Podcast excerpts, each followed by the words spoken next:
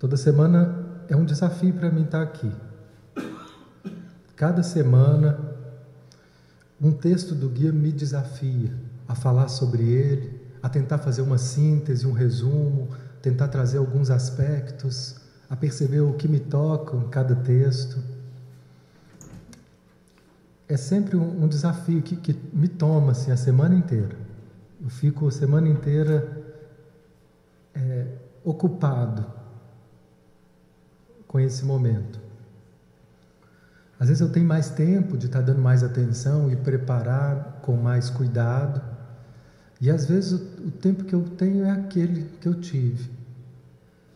E eu me surpreendo que nem sempre os momentos que eu me preparo mais são os melhores momentos. Então é sempre imprevisível, é sempre uma, uma experiência desafiadora para mim estar aqui.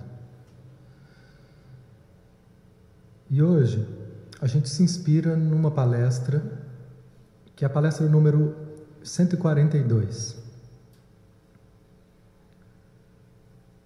O desejo e o medo da felicidade.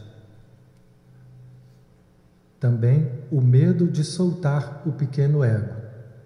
Esse é o título da palestra. Como esses títulos eles eram dados pela Eva Pierracos, que logo depois que o guia trazia as palestras, através da mediunidade psicofônica dela, ela então lia e dava um título o título de acordo com o que o conteúdo né, mais importante que ela percebia em cada palestra. Então aqui tem como se fossem dois títulos, mas que falam da mesma reflexão que é o desejo de felicidade que todos nós temos e o medo da felicidade, que também faz parte da nossa experiência, mesmo que a gente não reconheça. Mas ele vem nos ajudar a perceber que nós temos medo da felicidade, temos medo do amor, temos medo do sucesso, temos medo da prosperidade,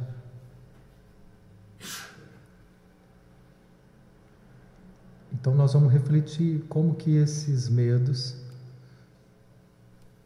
essas dificuldades estão ligadas a soltar o nosso pequeno ego. Nosso pequeno ego é sempre um obstáculo para que a nossa vida seja plena. Então, primeiro eu vou falar um pouquinho do que, que a gente pode entender por ego e pequeno ego. Algumas pessoas já estão mais familiarizadas com esse tema. Um outro desafio para mim é sempre esse. Tem gente que já nos acompanha há alguns anos aqui. A gente começou a fazer essas palestras em 2011, mesmo antes de eu entrar para a formação no, no, no Petwork.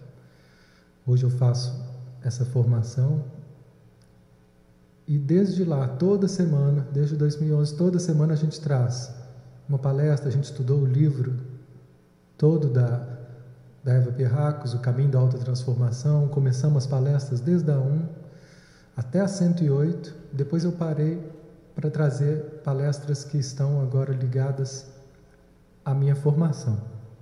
Então, palestras que eu tenho que estudar para formação, eu trago para cá para a gente refletir. Mas o desafio é que sempre tem gente nova e outros antigos.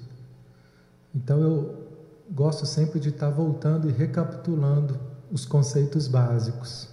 Né?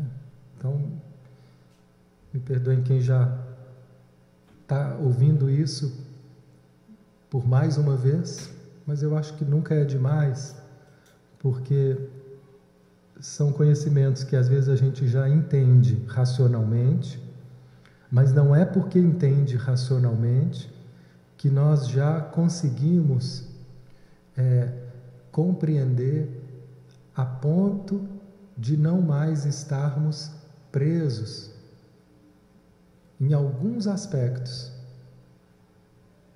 desses conceitos. Por exemplo, medo. Nunca vai ser demais falar sobre medo, que é um aspecto do eu inferior. Enquanto toda vez que a gente tocar nisso, nós vamos ter oportunidade de olhar ou para um medo diferente ou para um outro aspecto dos medos que eu já conheço. Aqui nós estamos falando então do ego. Como que a gente pode entender o ego? Essa estrutura né, que faz com que eu me defina como pessoa. O ego é sempre algo pessoal. É o que faz, é o que cria em nós identificações. O ego são as nossas identificações. Então hoje, o meu ego é masculino, quando eu me identifico com o corpo de homem. Esse ego, ele tem uma série de características. Esse ego pode ser mais ou menos irritadiço, ele tem características emocionais, profissionais. Né? Nós temos na nossa vida toda uma expressão de personalidade que a gente chama de ego, tudo aquilo que a gente se identifica. E algumas dessas identificações podem ser saudáveis e não nos atrapalham na nossa vida. Por exemplo, eu posso me identificar com, com esse corpo e assumir essa masculinidade de uma forma saudável, com respeito a ele, com respeito ao feminino. E posso também me identificar com a ideia de ser homem, e junto com essa ideia, existe uma identificação que ser homem é dar conta de tudo, ser homem é ter a última palavra, ser homem é dominar. Nesse caso, nós vamos estar tá vendo um ego doente, um ego distorcido. Né? Há quem diga que todo ego é um obstáculo, mas nós precisamos dele nesse estado da nossa vida. Na essência da essência a gente pode dizer somos deuses. Somos seres tão puros que a gente não pode chamar de homem e mulher, que é muito além desse corpo. Mas onde a nossa consciência se, se expressa hoje é nesse corpo, é nessa família, é com essa profissão, é aqui que a gente está sendo chamado a oferecer o nosso melhor, com toda essa estrutura aqui de ego. Então ele chama de pequeno ego toda essa dimensão que se agarra às ideias que limitam. Por isso é pequeno, porque limita a expressão. Né? Jesus tinha ego? Tinha. Né? O filho de Maria era um homem. Né? Ele tinha o ego. E esse ego fez uma escolha. A escolha que ele fez foi abrir mão. Abrir mão dos benefícios pessoais. Abrir mão de tudo aquilo que poderia ser vantajoso para aquele ego. Como, por exemplo, um poder, domínio. E decidiu então devotar toda a sua vida para a comunidade, para ajudar a humanidade. Então, toda atitude dele se tornou impessoal ou transpessoal. Não estava a favor de se atender como pessoa. Então ele falava: Eu estou aqui para atender a vontade de meu Pai. Não me importa a minha vontade, me importa a vontade do meu Pai. E é da vontade do meu Pai que eu viva por amor.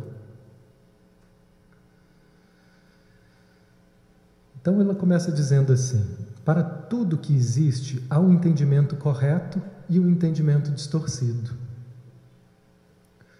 Então, por isso é que a gente precisa às vezes voltar várias vezes em algo que a gente já entendeu, para que a gente possa estar tá alcançando uma maior profundidade daquilo que a gente já entendeu. Porque a gente corre o risco de olhar para esse conhecimento com o olhar desse pequeno ego, cheio de revoltas, rebeldias, inseguranças, culpas. Se eu olho com culpa para o movimento cristão, para a vida do Cristo, eu vou estar tá vendo de uma forma distorcida e posso tender a acreditar que seguir Jesus significa sofrer.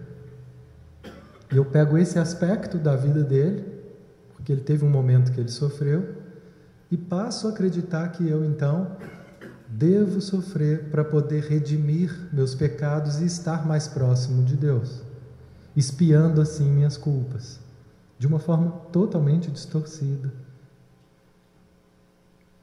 Eu me aproprio das coisas mais sagradas. Estou falando de Jesus, mas poderia ser do próprio Petwork, poderia ser de qualquer doutrina, qualquer filosofia. Ela pode ser usada para várias direções. Então, quanto mais liberados nós estivermos dessas distorções, mais claro e correto vai ser a nossa compreensão desses textos e dessas lições. Então, aqui nós vamos falar da visão equivocada de renunciar o ego. A mesma coisa acontece com renunciar ao ego exterior. Isso também pode existir de uma maneira distorcida, desequilibrada e, portanto, doentia. Então a gente já começa associando a ideia de, de felicidade, a ideia da gente estar tá renunciando ao ego. Renunciando ao ego como o império. Né? É eu saber que eu, que eu tenho um corpo, mas eu não sou um corpo. É saber que eu, eu hoje trabalho como psicólogo, mas eu não sou psicólogo o tempo inteiro. Se eu quiser ser psicólogo o tempo inteiro, né, minha mulher não vai me aguentar. É assim, minhas filhas não vão me aguentar. Ali eu tenho que sair desse lugar. E assim com tudo aquilo que a gente se identifica de uma forma rígida. Nós precisamos soltar, soltar tudo que nos prende. Essa renúncia, ela traz paz. Mas acontece uma compreensão equivocada dessa renúncia, que é como que a gente vai se propondo a se libertar desse dessas pressões do ego. Pressões do ego fazem com que a gente ache que tem que ser isso ou tem que ser aquilo para ser alguém de valor. E se eu começo então a brigar com isso e querer que isso mude, que isso saia de uma forma impositiva, nós vamos ver aqui uma maneira distorcida. Né? Tem muita gente que trata desses aspectos distorcidos do ego como quem trata de um obsessor, como quem trata de um maligno. Ah, é o maligno que tem que ser expulso. E aí nós vamos estar entrando em guerra conosco o tempo todo. Então, a forma de desapegar, ela é primeiro identificar aquilo, depois aceitar aquilo. E a partir daí vai vindo compreensão do que está por trás daquilo. Esse é o processo saudável de integração e transformação desses aspectos doentios. Quando a gente lida com isso com cobranças, culpas e exigências, nós estamos criando guerra. Então, isso tudo diz respeito à manipulação da nossa vontade. Como que a gente está usando a nossa vontade para lidar com esse trabalho de transformação? Então, aqui ele está dizendo que existe uma vontade direta e a vontade indireta no plano físico. A vontade direta ela faz com que diretamente eu use a minha vontade para estender minha mão até esse copo e pegá-lo diretamente. Mas eu não posso, com essa vontade direta, me forçar a sentir algo que eu não estou sentindo, me forçar, por exemplo, a deixar de ter medo. Eu não posso nem me forçar a relaxar. Já viu quando você está tenso e alguém chega para você e fala, relaxa? Se força se você está com sono, se força não estar tá com sono. Veja se você consegue. Olha para você. E veja como que às vezes a gente quer se forçar a questões que nós não conseguimos alterar diretamente. A circulação do nosso sangue, você consegue mudar diretamente? O batimento cardíaco, diretamente, fala para ele bater mais devagar. Não está no seu controle direto. Mas nós podemos indiretamente mudar esses aspectos. Nós podemos indiretamente mudar as batidas do nosso coração. Quando, por exemplo, eu começo a respirar de uma maneira mais leve e respirar de uma maneira mais relaxada e profunda. Eu não estou diretamente fazendo o coração, mas eu estou indiretamente. Eu não posso exigir com que eu deixe de ter medo ou de ter raiva diretamente, mas eu posso dirigir a minha vontade para compreender o que está criando essa situação e a partir daí algo pode mudar indiretamente a partir da compreensão. Né? Eu posso mudar esses aspectos. Então, como a gente não sabe essas formas indiretas, a gente acaba tentando nos forçar. Ou tentando negar para ver se isso não volta mais.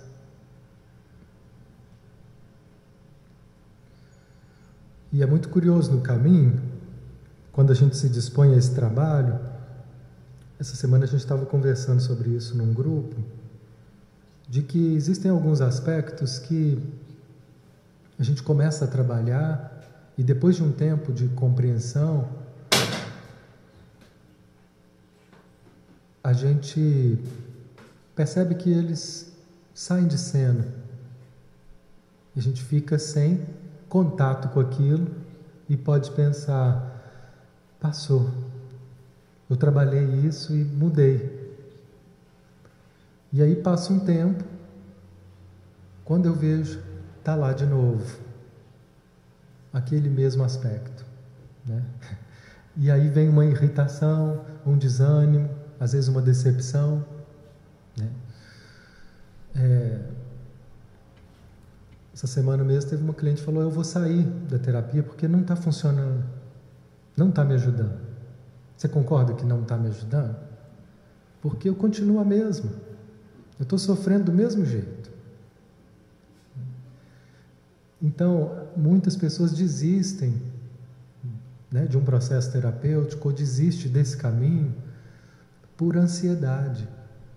Porque não é que não está mudando, mas é que a mudança não está acontecendo no tempo que eu esperava. Então, às vezes, isso some e passa um tempo e volta, volta porque a gente vai estar tá vendo outro aspecto daquela mesma questão. E cada aspecto, cada momento que volta, que se ficar sem ir embora, pode ser insuportável para nós. Então, a vida, ela nos dá uns refrescos. E a gente solta aquilo ali, se libera um pouco, depois volta. E é mais trabalho. Né? O guia traz a ideia de uma espiral ascendente, e toda vez que esse espiral, no giro dele, ele passa naquele ponto, nós vamos estar tá revendo aquela questão. Tem questões que elas são questões de uma vida inteira. São questões que a gente vai passar nela o tempo todo. Em vários aspectos da vida ela vai voltando. São eixos da nossa personalidade, são eixos desse ego, que a gente vai lidando com eles cada vez melhor. Então, cada vez mais eles nos afetam menos, cada vez mais eu saio do desconforto mais rapidamente, até o momento que isso realmente deixa de ser um incômodo, né? deixa de me paralisar, de me bloquear. Mas tem um trabalho a ser feito.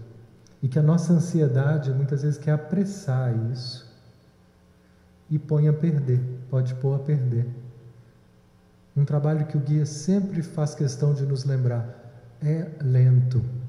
É lento porque tem questões que elas são muito arraigadas e elas estão ainda muito incompreendidas, enquanto outras questões são mais rápidas.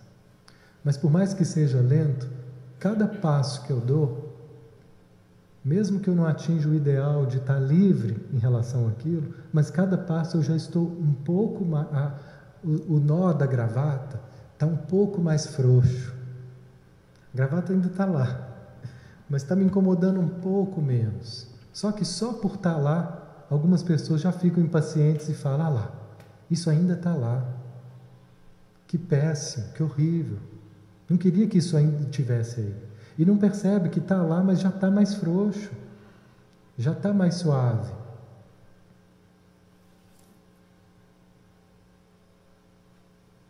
Então, às vezes, a, a nossa vontade não é usada nessa direção. Então, ele diz: quando a vontade não é suficientemente usada, o ego vai se enfraquecendo.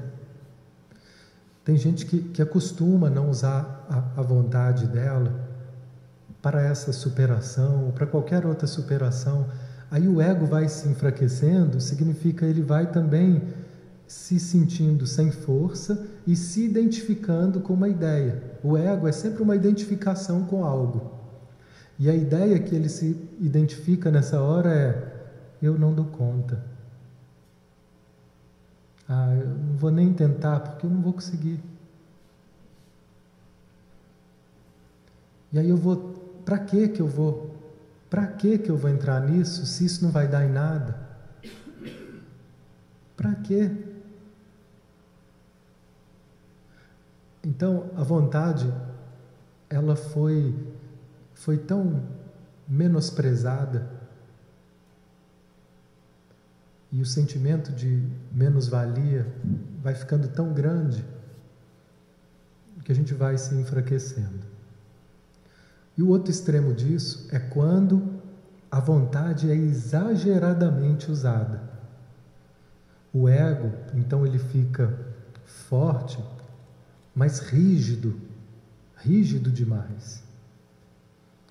Então, quando o ego é muito usado, por um lado é aquele que desistiu e fala: é, para mim não tem jeito. Mesmo que ele não fale isso, ele fala: não, eu quero ajuda, mas lá no fundo ele já desistiu. Né? Eu tenho várias pessoas que elas vêm em terapia, elas pagam, elas querem ajuda, mas a postura interna delas é de desistência. Eu só vou conseguir ajudá-las quando eu começo a ajudá-las a perceber que, que no fundo elas estão ali porque elas querem que eu mude, que eu faça alguma coisa, ou que a vida mude. Mas elas mesmas, no fundo, elas não acreditam que elas são capazes de mudar, que é possível mudar. No fundo, elas estão ali, mas internamente desistidas. Então, não há o que funcione quando a pessoa está nesse estado, porque esse estado é um estado que está fechado. Uma pessoa que, nesse estado, eu pedi ela para fechar os olhos e perceber melhor como é que ela estava se sentindo, a, a, real disponibilidade dela para aquele trabalho naquele momento. E aí ela vai e me, me diz uma frase que vem assim, eu estou vendo uma frase que é como se eu estivesse dizendo assim para a vida, agora eu não quero mais. Aconteceram tantas coisas e ela pediu tanto que a vida atendesse ela em determinados momentos que não foi possível, que agora ela está de pirraça com a vida. Mal sabe ela que ela só está prejudicando ela mesma. E ela está fazendo isso com ela há anos, só que sem perceber. E ali ela começa a perceber quando ela ouve essa frase sendo dita dentro dela: agora eu não quero mais. Autossabotagem. Então ela está virando as costas para a vida, e aí a vida não dá nada, ela fala: aí, tá vendo? Que droga de vida. Mas internamente ela virou as costas. E aí nada vai acontecer. Enquanto ela não perceber isso e fizer uma mudança de postura. É só com a consciência, então, ela vai voltar a olhar para a vida e dizer: Eu me abro novamente. Novamente eu me exponho à vida como ela é e não como eu gostaria que fosse. Eu me exponho à vida com tudo que ela tem, com o sabor e com o dissabor. E aí ela recomeça, ela pode recomeçar a partir daí. Enquanto ela não fizer esse movimento, ela vai continuar ali fechada, reclamando e revoltada. Então, quando a vontade é muito forte, o ego, ele acha que ele tem o controle de tudo e quer controlar tudo o tempo inteiro. Quando ele é muito forte e ele é usado demasiadamente, ele fica tão esgotado, palavras do guia, que muitas vezes o resultado é o desejo de fugir de si mesmo de soltar o ego. E sempre por motivos fracos ou motivos doentios. Nesse caso, renunciar ao ego é uma fuga que pode se tornar perigosa. Então, aqui, quando ele fala assim, existe um ensinamento que é correto e um que é distorcido, o correto seria a gente conseguir realmente perceber que a nossa identidade não se limita ao ego e renunciar ao ego de uma forma saudável. A forma doentia é essa aqui, a gente fugir por motivos distorcidos do que nos incomoda. Então, às vezes, são pessoas tão controladoras que elas estão o tempo inteiro tensas, o tempo inteiro preocupadas, o tempo inteiro achando que elas têm que impor a vontade delas, que tudo tem que acontecer como a vontade delas. E por mais que às vezes essa vontade seja repleta de boas intenções, nós estamos falando aqui da forma com que eu lido com a vida. Isso fica tão pesado que chega uma hora que a gente não aguenta e nós vamos precisar de fugir. E às vezes, quando eu falo dessas imposições, não precisa ser necessariamente a gente faz uma imagem de uma pessoa mandona. Não precisa ser uma pessoa que externamente, para ter um ego exageradamente forte, uma pessoa que externamente seja alguém autoritário, não. Às vezes é uma pessoa assim, suave, uma cara zen, tranquilo, aparentemente, mas que lá no fundo é rígido com as vontades. Essa rigidez é que cansa que esgota. Muitas vezes o nosso dia a gente nem trabalhou tanto assim, mas está esgotado esgotado dessa rigidez, dessa ânsia de controle. Então, nesse caso, chega uma hora que a gente não aguenta, e aí a fuga disso pode ser desde as fugas mais doentias, como eu preciso de tomar uma. Né? No meu caso é assim, gente, eu, hoje eu mereço uma pizza. Comer. É uma forma. É, às vezes eu falava assim, hoje a palestra foi, foi muito boa, eu mereço uma pizza. Né?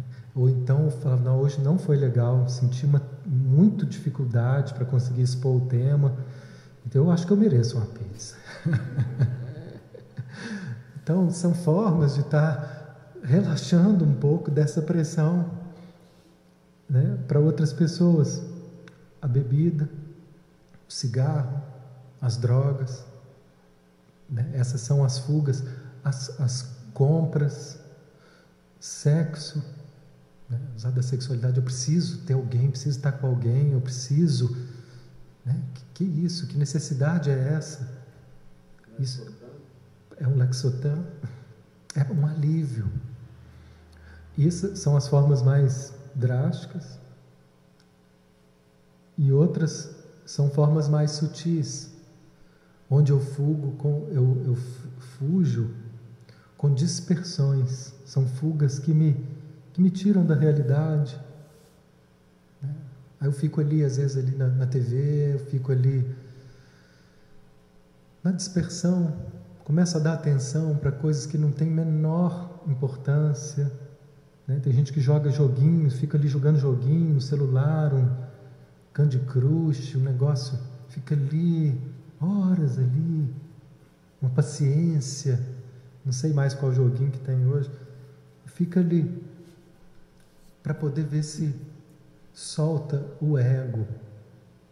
O cansaço vem desse excesso de controle.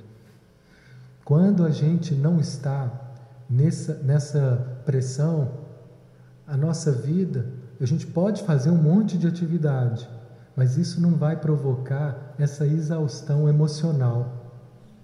Ela vai provocar um, um desgaste físico que é reposto pelo sono. Mas esse desgaste emocional ele vem dessa pressão que a gente se impõe de ter que dar conta, de ter que dar conta de tudo, de ter que ser o melhor, de ter que ser perfeito. Basicamente, essa é a tônica mais doentia por trás de, de todo o ego. É quando o ego se identifica com essa ideia distorcida. Temos que ser perfeito e busca a perfeição de que forma? Com exigências, com controle. Né? Existe uma forma saudável de nos aperfeiçoar, que considera, em primeiro lugar, que isso vai acontecer de uma forma gradativa. Sim, eu quero sim me aperfeiçoar em relação à minha insegurança mas eu sei que não vai ser de uma hora para outra. Isso é saudável. Agora, o ego doentio, perfeccionista, ele não quer isso para daqui um tempo. Eu exijo agora.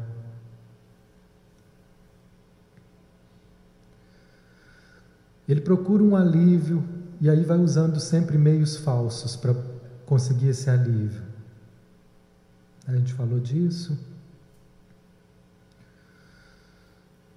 E ele continua dizendo aqui: todas as manifestações de criatividade são um resultado direto da inteligência e sabedoria interior, que ultrapassam muito a inteligência consciente diretamente acessível.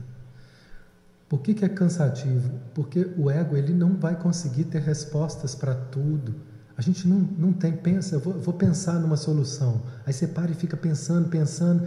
Não vai vir uma solução nessa hora. Quanto mais você se pressionar a ter que encontrar, naquela hora não vai vir. Porque o poder criativo, ele não vem do ego, ele não vem dessa dimensão que controla. Ele vem dessa dimensão da sabedoria interna que ultrapassa a inteligência racional, que é analítica, dedutiva, lógica. Quando eu abro e entrego para esse nível, faço silêncio. De repente, quando eu menos espero, oh, tive uma ideia. Por que, que você não faz isso, isso e aquilo? Nossa, não tinha pensado nisso. Isso. Quanto mais você se pressiona para vir, não vem. Enquanto você relaxa, ah, o nome é tal. De onde que veio? Dessa dimensão sábia, interna, que ela sabe. Essa dimensão, a gente tem pouca relação com ela. A gente ainda se relaciona muito pouco com essa sabedoria interna. Porque para se relacionar com ela, nós precisamos abrir mão do controle do ego e nos deixar ser guiados por ela. Né? Eu me apaixonei pelo trabalho de, focalização porque ele nos conduz a isso. Quando o Gendlin fala assim, é uma via de acesso à sabedoria corporal. O corpo, ele tem uma sabedoria. Essa interioridade, ela tem uma sabedoria. Quando a gente para para escutar isso, isso vai nos conduzindo. E para fazer essa escuta, eu preciso abrir mão do controle e dar atenção para aquilo que eu não sei e suportar o silêncio, suportar o não saber, me abrir para o desconhecido, esperar. Nada disso o ego gosta, gente. Esperar, ver. Tem mais o que fazer, né? do que esperar. O que, eu estou fazendo quando eu estou esperando? Parece que eu não estou fazendo nada. Isso é insuportável para o ego. Ele tem que estar tá sempre fazendo alguma coisa, minha atividade. E aqui o esperar, não fazer nada, não é que eu não esteja fazendo nada, eu estou em estado de abertura, de contemplação, na espera, na atenção daquilo que se revela. Sempre nós temos nessa sabedoria interna sempre um caminho criativo para todos os nossos problemas. Uma vez a gente já falou sobre isso, que o nosso maior problema é a falta de criatividade que faz com que a gente não veja saída e fala, não, isso não tem jeito. Tem infinitos jeitos, só que você, nesse momento, você não está vendo, que você está bloqueado pela sua concepção rígida de pensar que só tem que ser assim para ser bom, que só tem que ser assim para dar certo, que só serve assim, que só serve esse trabalho, só serve essa pessoa, só serve essa dinâmica financeiro, só serve essa casa. Sabe lá mais o que que a gente elegeu como as nossas únicas representações de felicidade e de ideal.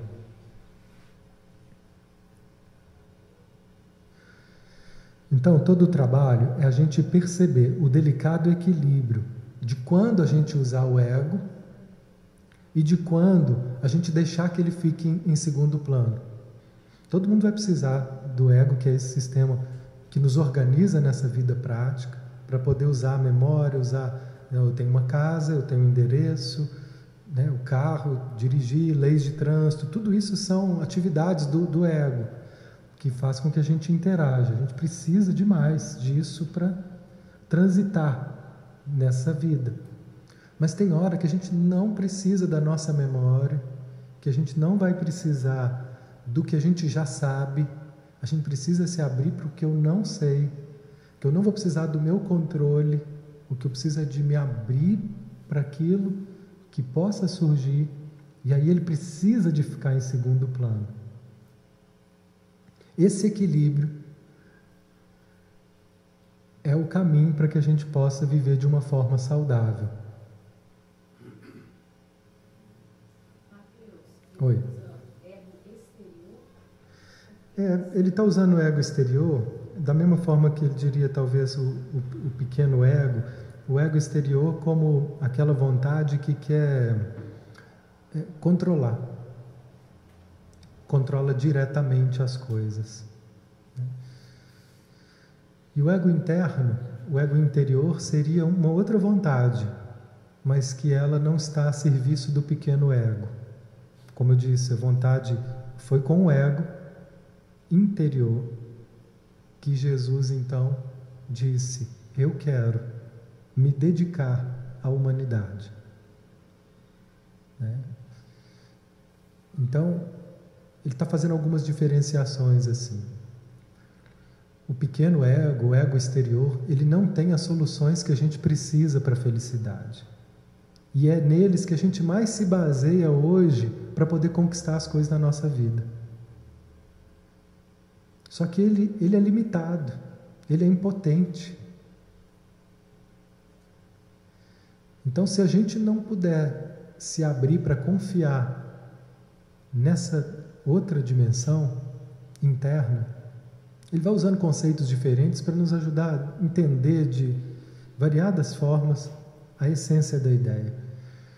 A essência é que nós temos uma outra dimensão que ela não está no nosso controle, mas ela está a serviço da nossa felicidade. O que eu preciso fazer com o nosso ego exterior, nosso ego prático, é deixar ela se manifestar. Deixar manifestar essa vontade interna. Né? Por exemplo, eu conheci uma pessoa que ele me dizia uma vez assim: Nossa, eu fecho os olhos e penso onde que eu seria feliz. Lá dentro vem de um lugar que a gente pode chamar de interno, fica aqui dando nome Começa a vir imagens assim, de eu trabalhando com os bichos, trabalhando com os pássaros, trabalhando com a natureza. Talvez eu seria um biólogo. Mas isso é inaceitável para essa concepção de ego. É um administrador que tem que manter um padrão socioeconômico que já pôs que é o certo. Então ele fica se matando para trabalhar como administrador em empresas, trabalhando 10, 12 horas por dia, se matando, sempre tenso, mas garantindo aquele padrão social, porque não é possível ainda escutar essa parte que diz: vem por aqui. Isso não parece ideal, não parece perfeito para essas noções que ele cresceu com elas. Então a gente se boicota. Aí, nesse sentido, a gente já vai entrar aqui exatamente nesse, nesse tema. O homem teme a grande experiência espiritual. Ele teme o grande ato do amor total e de se desprender do pequeno eu no êxtase da união. Todos os místicos saiu. Todos os místicos né, mais experientes e referências, eles nos trazem que o ápice do encontro com essa divindade interna é um, uma experiência de união. Isso, para o ego, é como se fosse esse moço aqui fugindo desesperadamente de um buraco onde ele vai desaparecer. Essa união para o ego é muito ameaçadora, porque ela vai fazer com que a gente perca o senso de identidade. Né? Quando falavam com Jesus, quem é você? Ele respondia, gente, eu sou. Não tinha uma identificação com alguém, alguma coisa, eu sou. Olha a impessoalidade da identidade dele. Então, quando eu digo assim, eu sou mãe e passo a ver meu valor como ser mãe, o que, que vai acontecer se eu não puder mais ser mãe? Eu vou esfacelar, vai ser uma morte. Né? Se a minha identidade está nesse corpo, o que, que vai acontecer? diante de uma ameaça de perder esse corpo, vai ser desespero. Então aqui nós estamos falando de um salto nesse caminho de abertura, de experiência espiritual, que é um desprendimento dessas identificações. Por exemplo, vai ficar mais claro agora: o homem não quer perder o seu senso de identidade. A gente luta muito para manter esse senso de identidade, fortalece ele. E aí tudo que ameaça esse senso de identidade é visto como algo horrível, ameaçador. Eu lembro, um tempo atrás, eu, eu, eu trabalhava dando aula. É, na, na vaidade e nas nossas identificações. Assim, Pode ser na vaidade de me achar que eu tenho valor por causa disso, porque eu sou bonitão por causa disso. Eu sou me acho o máximo porque eu sou bonitão, o que, que vai acontecer quando eu envelhecer? Vou entrar em depressão. Eu acho o máximo porque eu sou diretor de uma empresa multinacional. Que, que vai acontecer se eu for demitido? Vou entrar em depressão. Né? E eu me lembro, uma vez que eu dava aula, num lugar que, que era assim, eu me sentia parte daquele lugar. A sensação era que, que eu era aquela instituição. Né? Eu me sentia parte daquilo. E chegou um momento que mudaram a diretoria e eles acharam que a minha aula não era dispensável. Então disseram que nós vamos te agradecer pelos bons serviços até hoje, mas agora nós vamos. Você vai vir aqui só né, por dois momentos, você vai. Sua atividade aqui vai ser outra. Eu me achava uma coluna daquele lugar. Era uma identificação, eu me achava parte, eu me achava uma essência daquele lugar. Mas não era. Mas era onde eu estava identificado. Quando eu perdi aquilo ali, eu fiquei transtornado. Falei, meu Deus, o que aconteceu? Falha na Matrix, deve ter dado algum problema. Deus, Deus cochilou, errou, não é possível. Tem, tem algum erro, algum vírus entrou aqui, tem alguma coisa errada, não é possível. Eu tinha certeza que, eu, que aquele era o meu lugar. Só que não. Era como eu via, era o que eu estava identificado. Mas aqueles novos diretores, eles não viam o que eu fazia como algo tão essencial assim. Para eles aquilo era reduzível, dispensável. Né? E não é, não é porque não gostavam de mim, não, é porque é uma visão diferente. E a gente sofre. Sofri, sofri, sofri, sofri até aceitar. Não, tá bom. Eu não sou aquilo que eu pensava, eu não acho, eu, aquilo que eu faço não tem a mesma importância para todo mundo. A gente vai reconfigurando, a gente vai atualizando o sistema, né? E às vezes acontece nas relações, quando uma pessoa vai embora, eu falo, não, mas como é que ele foi embora? Ele, ele me largou? Ou ela me deixou? Como assim? Eu era tudo, eu achava que eu era tudo para ela, e ela me larga? A pessoa dá, é uma falha na Matrix. Na hora a pessoa entra em, em colapso, em desespero, porque aquilo não faz sentido com as identificações. São experiências que a gente sente como mortes. Mortes do quê? Do ego, das identificações do ego. Na verdade, todo lugar que a gente está apegado a hoje pode ir embora. Pensa bem. Todos os lugares que você se apoia para se afirmar como pessoa, eles podem sumir.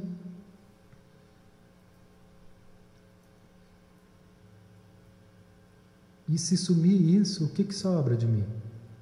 Quem eu sou se eu não sou isso nesses aspectos sociais? Então é nesse sentido que a gente teme perder a nós mesmos, perder essa ideia de quem eu sou, essa ideia do que tem valor para mim.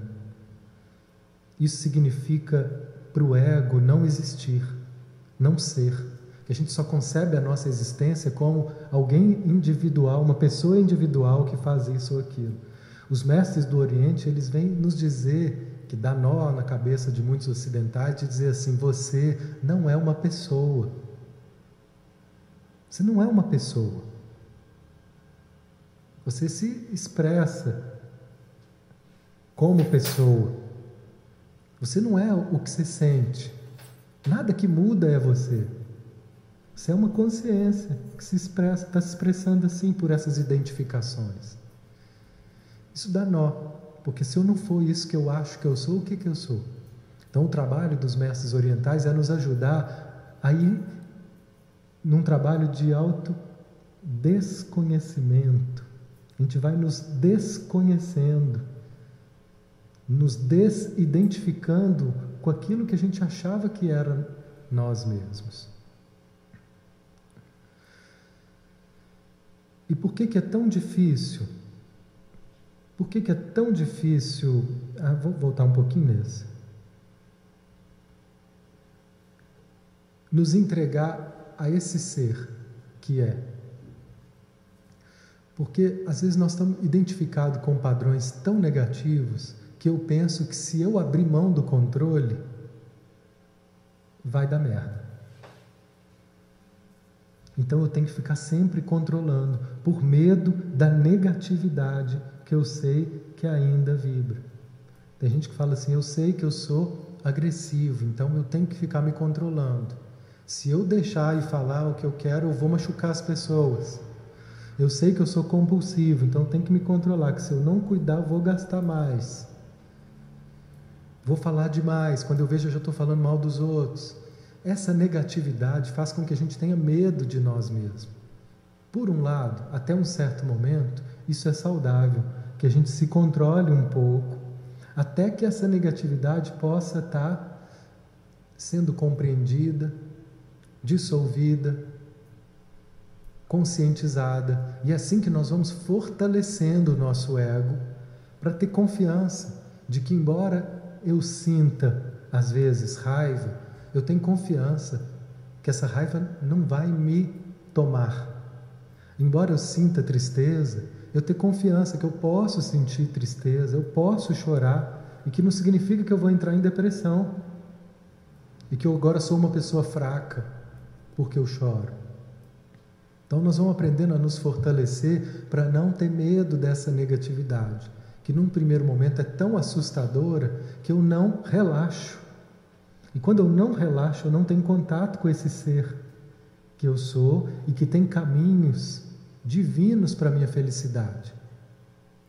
Só existe felicidade se eu puder deixar esse ser falar.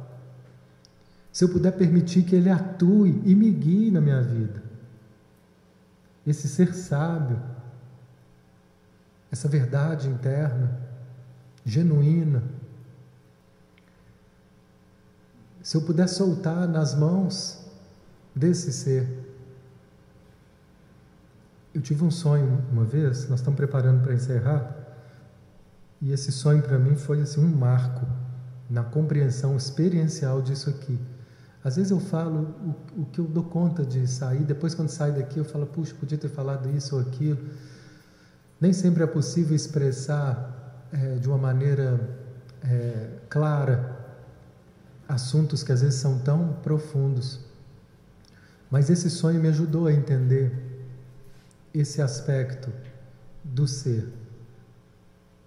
No momento que eu comecei a, a me envolver com o caminho oriental, eu tive um sonho que era eu